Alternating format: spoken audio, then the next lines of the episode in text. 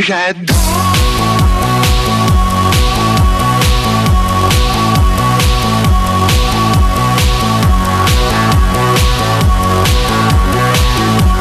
que sobre nuestras cabezas cada vez es más frecuente encontrarnos, ocurre por ejemplo en bodas, con esos ingenios, esos artilugios que a todos nos llaman la atención.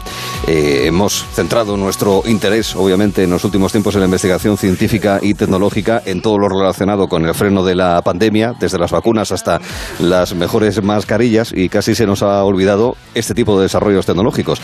Eh, por eso, prácticamente hemos hablado muy poquito de la aprobación por parte de la Unión Europea de una normativa para regular los drones, que es de lo que vamos a hablar.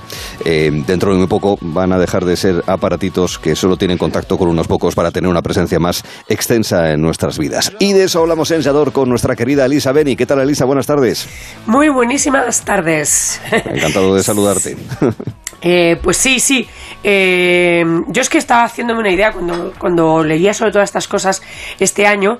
Pues eh, no sé si recordáis los, los tebeos de Flash Gordon, son viejos, ¿no? Pero, pero como ahora todo está volviendo y se veían aquellas ciudades entre los rascacielos, ¿no? Con cosas que volaban y el propio Flash, yo, que intentaba sortear todo aquello, ¿no? Y bueno, pues de repente me he encontrado con, con, esa normativa de la Unión Europea que pretende ser la primera referencia de lo que en poco tiempo será algo parecido a eso de la ciudad de Flash Gordon, en la que los vehículos se movían por los cielos mientras el héroe los esquivaba. Y o incluso de Blade Runner, que podríamos también, tener esa imagen, sí señor. También. Lo que pasa es que yo es que Flash Gordon lo tengo de niña, entonces lo, tenía ahí como muy metido. Entonces la Unión Europea regula el tráfico de los drones porque ese tráfico va camino de convertirse en unos años en algo denso y complejo, como el tráfico el propio tráfico que tenemos en superficie, ¿no? Sí, porque hay muchas utilidades, ¿no? Claro, ahora mismo la agricultura, la vigilancia o el propio cine ya están aprovechándose de ellos.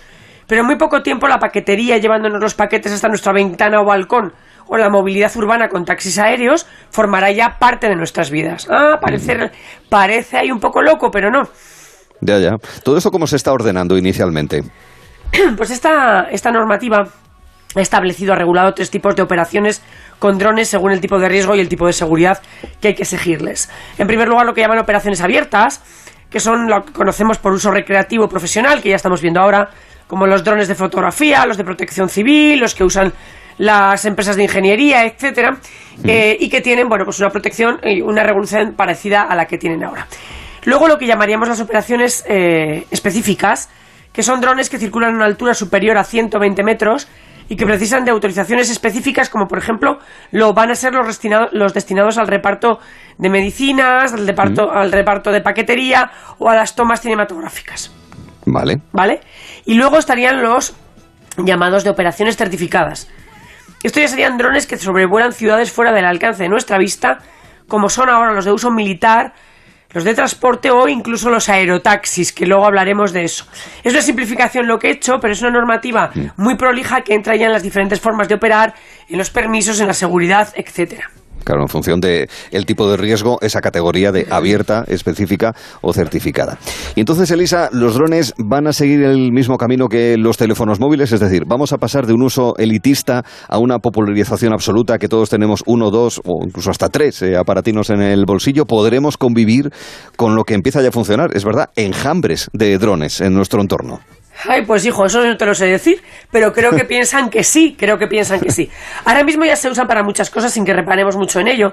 O nos, hemos fijado todos en la cantidad de planos aéreos que tienen ahora las mm. series esas películas, cuando antes con el coste que tenían las tomas desde avión, todos se las procuraban ahorrar, ¿no? Fíjate que en la inauguración de los Juegos Olímpicos en Tokio hicieron una recreación de la Tierra, de la esfera, con drones luminosos. Con drones. Una verdadera maravilla, un enjambre de drones. los vi. Eh, en protección civil ahora mismo también se usan. Por ejemplo, Valencia ha implementado un sistema de drones para llevar kits de primeros auxilios o medicinas a medios rurales, a lugares que están lejos de, los, de asistencia o que son difícilmente eh, accesibles. Y en agricultura, por ejemplo, a través de, Smart Rural, que es un programa, pues también se aprovechan de ellos para conocer datos sobre el estado de las cosechas o incluso para fumigar. Pero obviamente eso se va a eso va a despegar, valga la redundancia o la gracia, ¿no? En cuanto simplemente U-Space, que es un servicio de regulación del tráfico de drones diseñado por la Comisión Europea. Ojo, como la Dirección General de Tráfico, pero para drones. La, para ello... Dirección General de Drones. para ello se ha diseñado todo un entramado con el que se prevé gestionar las operaciones en el espacio aéreo, creando, creando diferentes espacios segregados en niveles en niveles de altura, claro, hacia arriba, ¿no? Mm. Eh, y con niveles de seguridad específicos basados en el riesgo de la operación y eh, en, cómo sea la operación, ya sea tripulada o no tripulada. Porque también las habrá tripuladas, luego hablamos de los taxis. Dice, además, la base de esta proeza radica en conseguir una alta digitalización y automatización de las funciones, tanto en los propios drones como desde el segmento de control en tierra. ¿Cuáles son los objetivos que, los objetivos que tiene U-Spice eh, de, la, de la Unión Europea? pues garantizar la seguridad de todos los usuarios, eso está bien, ¿no? Tanto de los del espacio aéreo como de los de tierra. Porque claro, yo ya pensaba en se nos caerán los drones cuando choquen sobre nosotros. Se nos, como decían Asterix y Obelix, tememos que el cielo se nos caiga encima. Pues en este caso los drones, cuidado. Están en ello. A ver, también quieren crear un sistema que flexibilice la creciente demanda y volumen de los servicios con drones eh, permitir operaciones de alta complejidad con múltiples drones autónomos bajo supervisión de varios operadores. Esto un poquito así como las torres de control, ¿eh? No en todos los países de la UE, pero sí en algunos. Garantizar el acceso de todos los usuarios al espacio aéreo de forma justa y equitativa. Esto está muy bien Mm, dicho por la UE porque entra dentro de nuestros principios constitutivos, facilitar la prestación de servicio apoyando el modelo de negocio de los operadores de drones, facilitar el acceso de los drones al espacio aéreo mediante la utilización de tecnologías propias del sector aeronáutico ¿eh? o de otros sectores como satélites de comunicaciones o sistemas de navegación y establecer los requisitos adecuados de seguridad, protección y resistencia, minimizando el impacto ambiental y respetando la privacidad. Esos son los objetivos que la Unión Europea tiene al crear U-Space. Esperemos que los cumplan todos. Claro, es que ahí está el tema. Los objetivos, eso, son metas que hay que alcanzar. Parece que están bien planteados. Podemos estar muy de acuerdo o bastante de acuerdo en este tipo de objetivos, pero no sé si por nuestra visión del siglo XX, no sé si me parece muy seguro.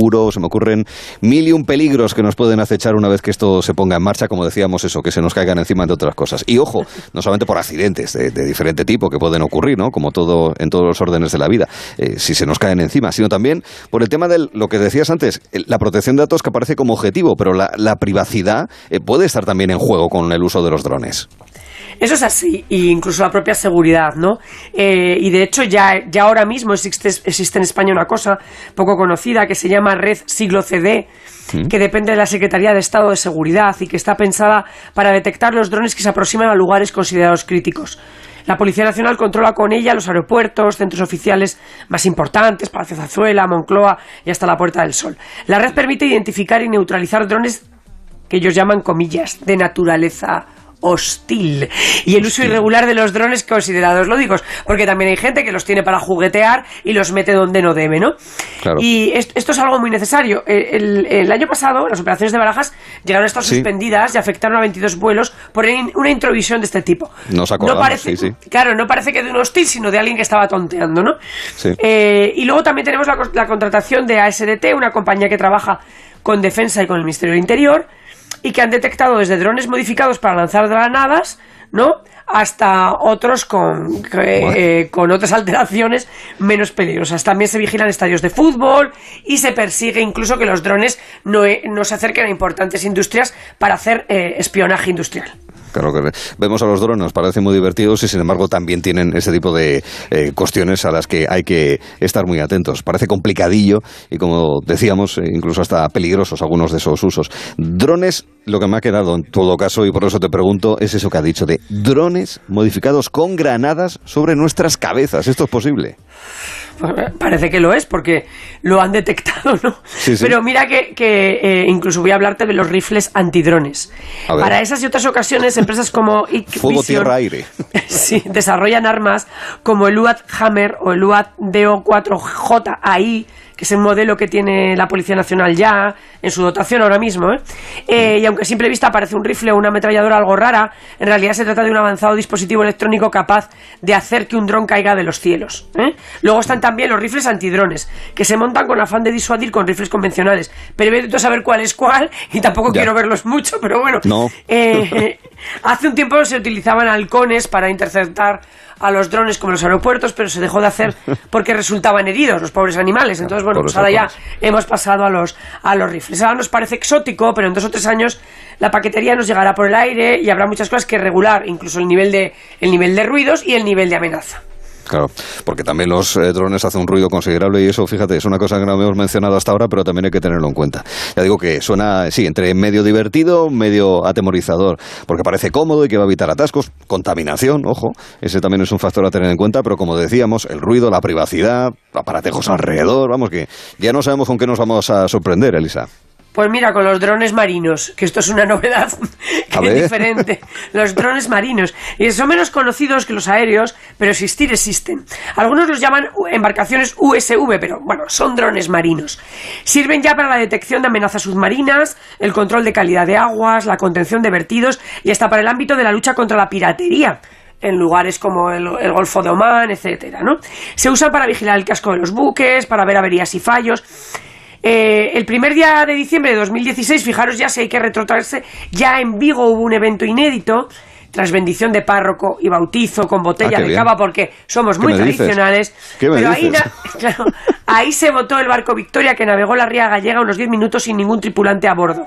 ¿Eh? Ah. Industrias Ferry acababa de votar en 2016 el primer barco no tripulado de Europa. Una embarcación semirrígida de 12 metros de eslora y dos motores de 300 caballos. ¿Eh? Esto eh, fue en 2016 en España. Mm. Cinco años más tarde la tecnología sigue flanqueando en el, en el sector náutico y los drones marinos embarcaciones USV, eh, a ver, eh, no sé eh, pronunciarlo muy bien en inglés, pero es eh, como no tripulados. no tripulados, ¿no? No tripulados por, por humanos, sí. Eh, tienen escasas limitaciones por el bloqueo legal, pero supongo que lo estarán, eh, lo está- estarán en ello como la Unión Europea con los drones normales. Ya, ya. Bueno, tú decías que de alguna manera te recordaba toda esta historia aquella ciudad de Flash Gordon con aparatos voladores. Esto que acabas de decir nos puede recordar perfectísimamente a 20.000 leguas de viaje submarino y al capitán Nemo. Eh, la verdad es que no parece que ya formen parte de la imaginación, sino que son reales y lo que sucede es que conocemos poco de estas cosas, que ya están en marcha, tecnología muy avanzada eh, y lo del taxi volador, que eso ya me parece, vamos, el, el sumum total, que es lo que faltaba, ¿verdad? Bueno, pero le falta menos tiempo de lo que creemos, ¿eh? Mm. El, taxi volador del futuro ha de ser, por lógica, algo que permita un despegue vertical y un aterrizaje vertical, eh, una especie de mezcla de avión, dron Sí. y helicóptero, ¿no? Eh, Harrier, Y- drone, tal, sí, algo así. sí. Vale. Entonces, eh, ya están varias empresas trabajando con los vehículos que llaman VTOL, eVTOL, eh, sobre todo Dufour eh, Aerospace en Suiza, ha hecho ya más de 550 vuelos de prueba con su prototipo de despegue vertical y Airbus también busca un modelo que poder ofrecer en el futuro. O sea que no está tan lejos que a lo mejor tú y yo cuando ya no tengamos ganas de conducir, tenemos ya el aerotaxis que nos baja al balcón y nos Sí. subimos directamente. Maravilloso. Cuando te- no tengamos ganas de conducir, tendremos ganas de pilotar. ¿verdad? No, hombre, yo creo que ya serán como que te subes y ya le Ya, dices, eh, eh, Pepe, llévame a no sé dónde. Y ¡uh! te lleva. Ya, puede ser, puede ser. Sea vía taxi, vía Uber o vía lo que sea eh, eh, correspondiente. Lo disfrutaremos, sin, sin ninguna duda, porque esto es verdad. eh, nos puede permitir ser y sentirnos como habitantes de la ciudad de Flash Gordon, que es al final el objetivo que tenemos. Son tendencias, pero son tendencias que casi tocamos con la punta de los dedos. Sí, señor. Bueno, pues de esas tendencias y de otras historias es de lo que hablamos cada tarde de jueves con Elisa Beni en Sador. Hoy en torno a los drones y sus implicaciones en el presente y en el futuro. Elisa, un beso muy fuerte y cuídate. Hasta la semana que viene.